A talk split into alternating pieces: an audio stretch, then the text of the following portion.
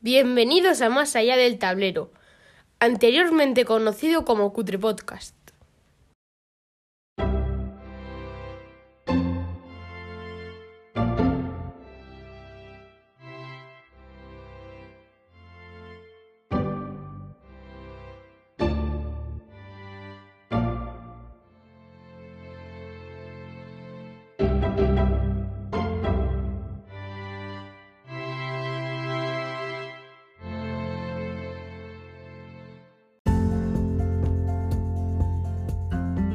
En el episodio de hoy, titulado La cuesta de enero, en el cajón de las lámparas de vacío hablaremos de Strike Force Harrier.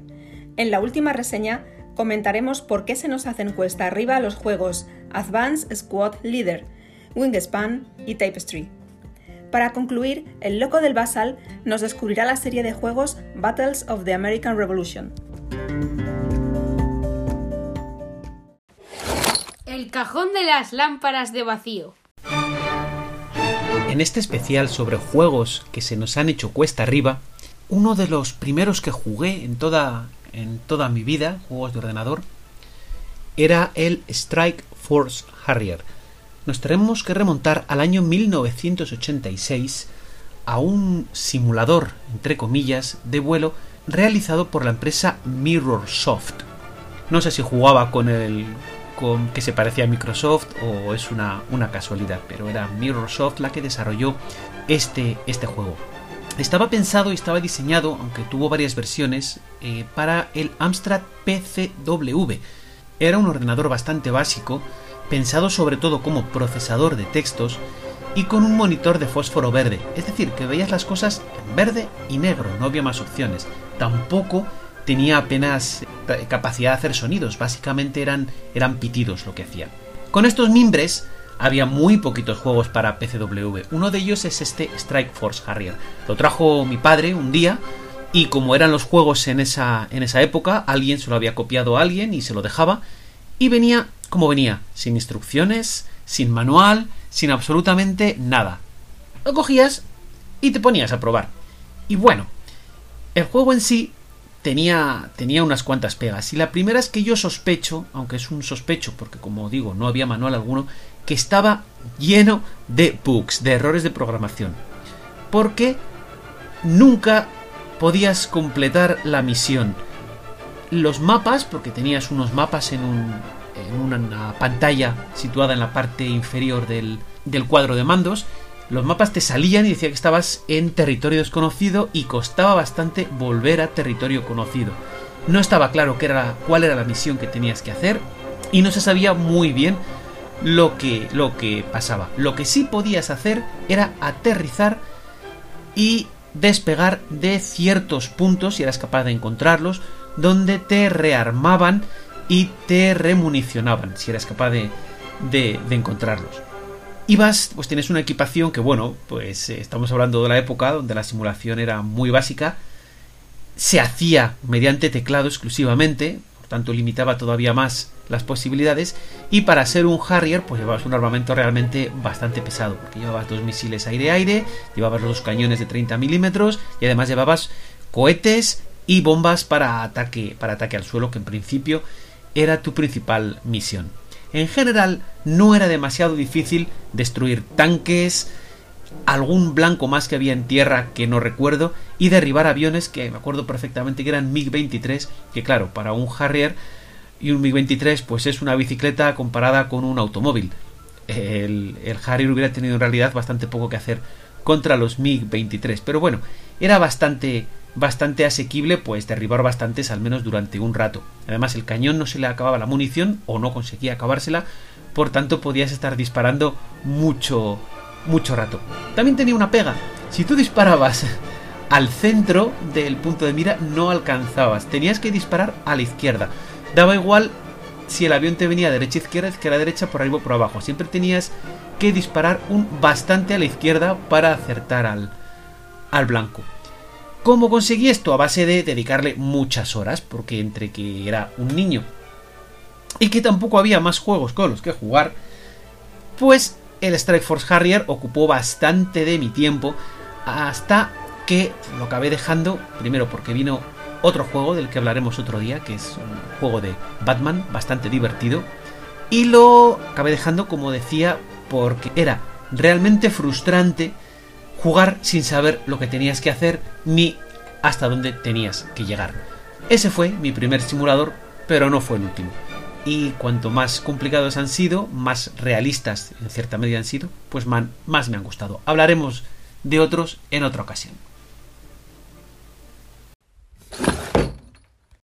La última reseña.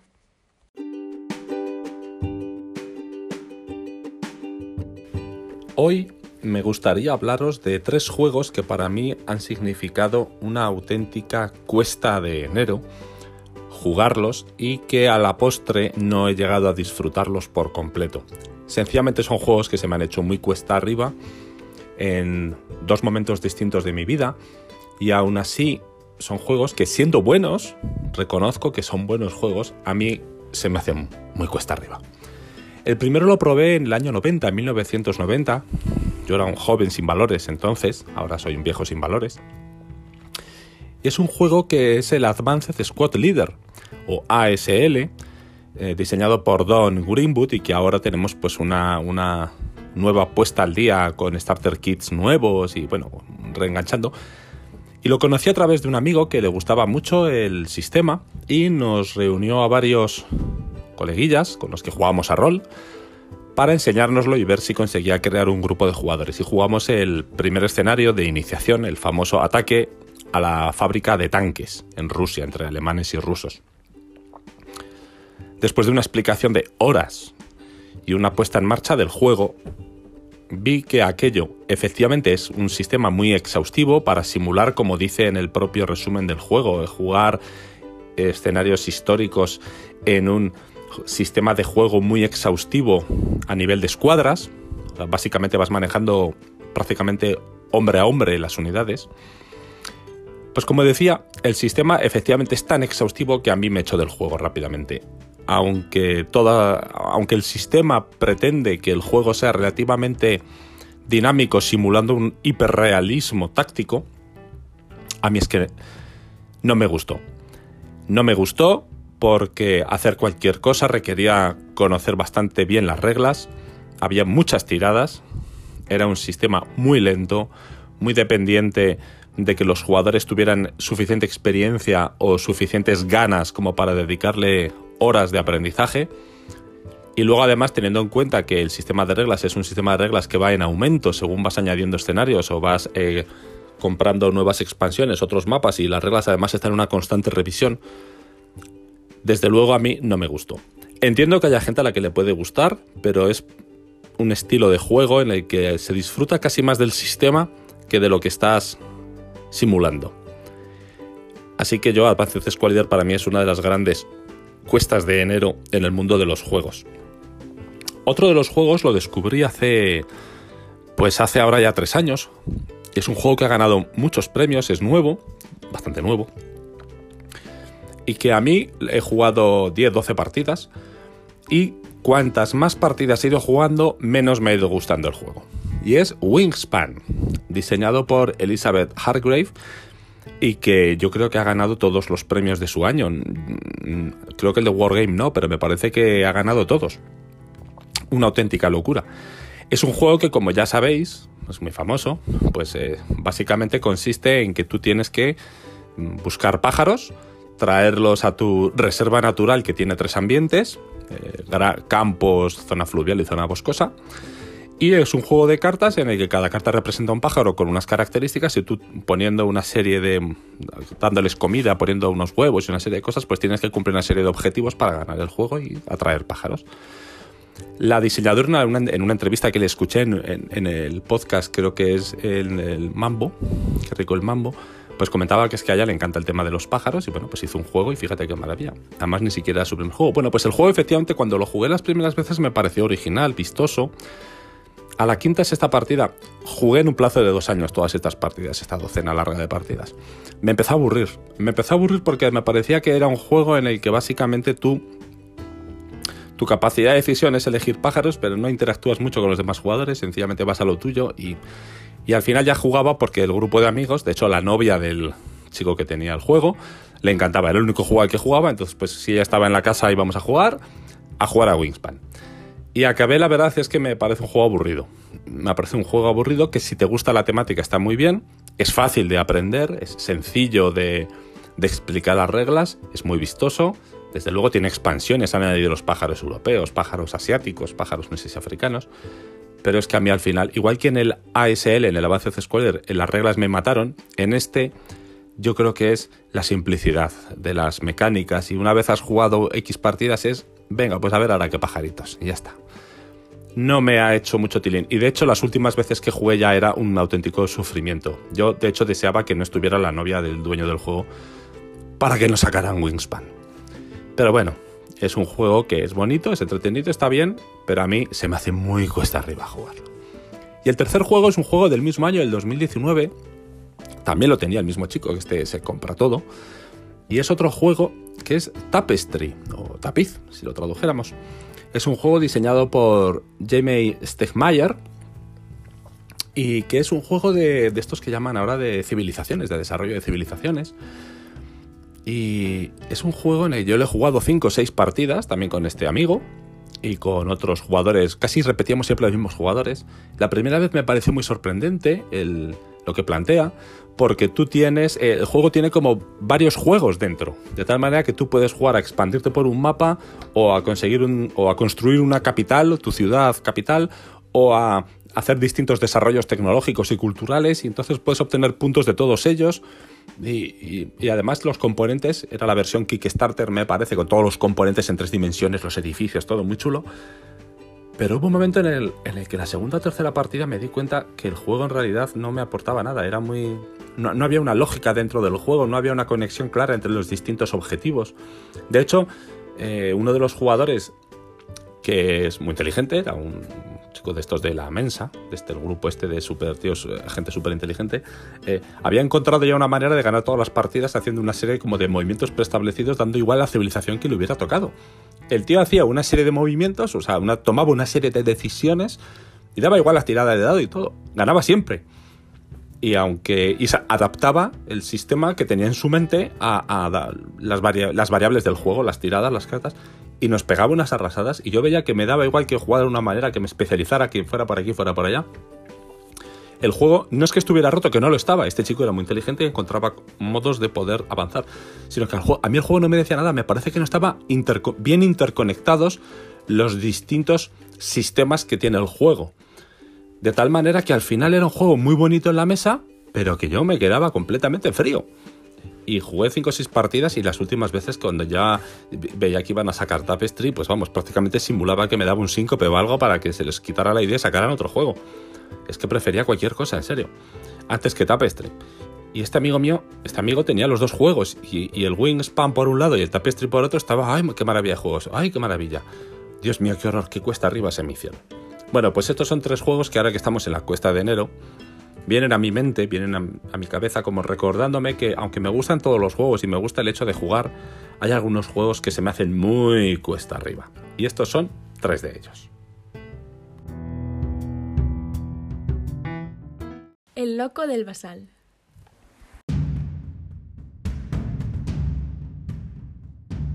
Hola, ¿qué tal? ¿Cómo estáis? Hoy vamos a hablar sobre el primer juego del reto que hablamos en el programas anteriores que nos habíamos planteado para este año, 12 meses, 12 juegos. El juego que hemos elegido para enero es dentro de la serie de Battles of America Revolution, que es de la editorial GMT y del diseñador Mark Miklos.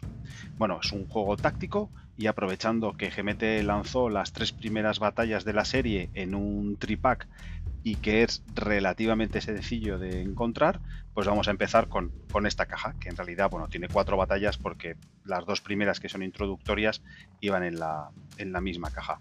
La verdad que esta serie de Battles of American Revolution tiene unas reglas muy sencillas y con muchísimas posibilidades.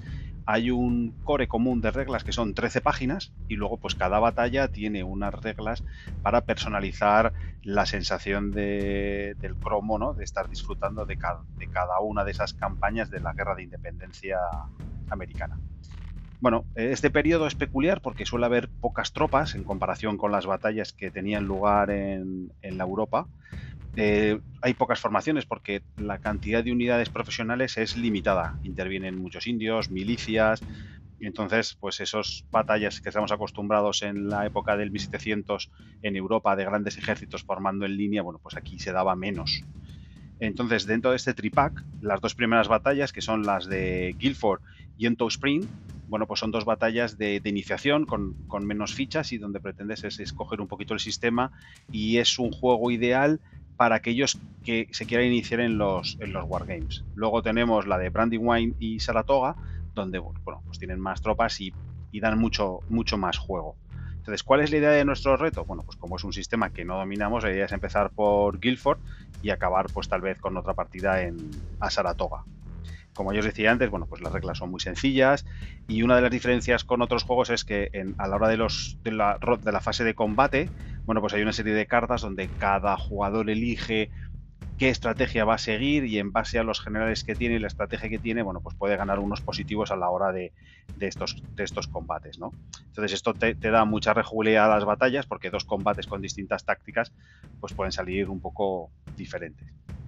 Y ya por último, por daros una pincelada histórica de las tres batallas más importantes que hay en este tripack, deciros que la batalla de Guilford se tuvo lugar en Carolina del Norte el 15 de marzo de 1781 donde el ejército continental al mando del general Green, con unos 4.500 hombres, casi todo era milicia, solo tenían 1.400 soldados regulares, lucharon contra los ingleses, y milicias reales al mando de Cornwallis, que tenía 2.100 hombres.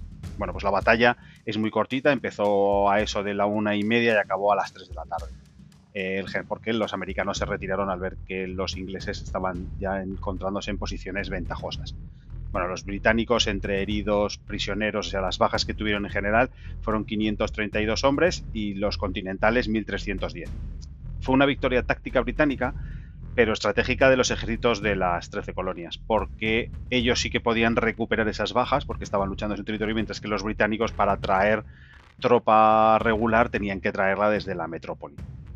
Luego la, segunda batalla, la del río Brandywine, eh, se tuvo lugar en Pensilvania el 11 de septiembre de 1777 en, el río Brandywine, donde el ejército británico, con unos 15.500 hombres, como os decía, veis esta batalla ya hay algo más de tropas, al mando del general, eh, los británicos con 15.500 tropas, como decía, al mando del general William Hoare, se enfrentó a los 14.600 hombres del ejército continental que los mandaba George Washington.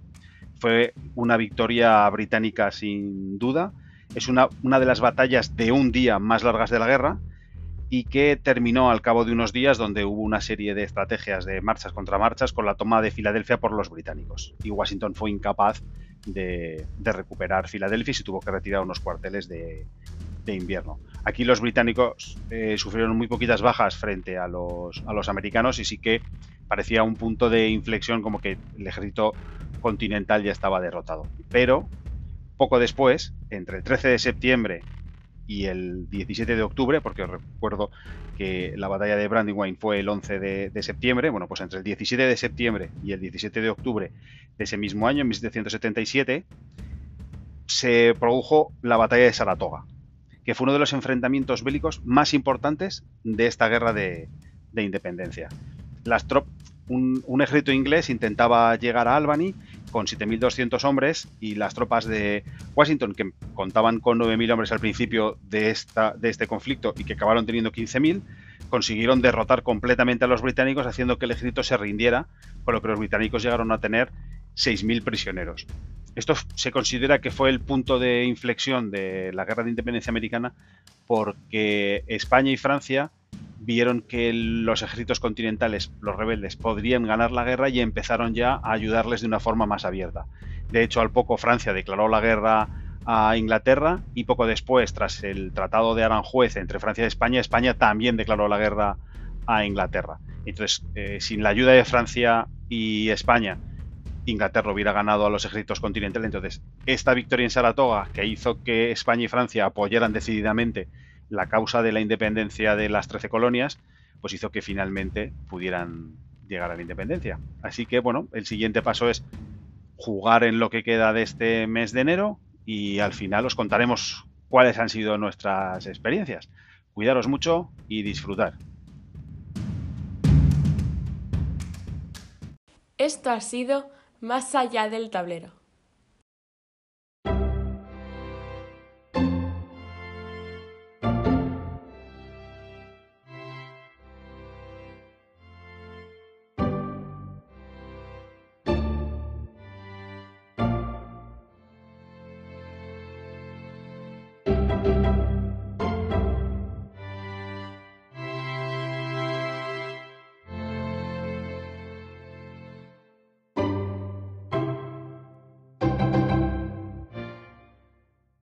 No, y claro, es que encima te pones a enseñar a jugar al juego este de Barbarossa Berlín al peque y el tío pues con sus buenos eh, casi 13 años pasándome por encima. No, en serio, es que es, es una pasada. En cuanto coge las dinámicas del juego, cistas, cistas, ni ser su padre ni nada. Anda ahí. En fin, ya veremos para qué le enseño.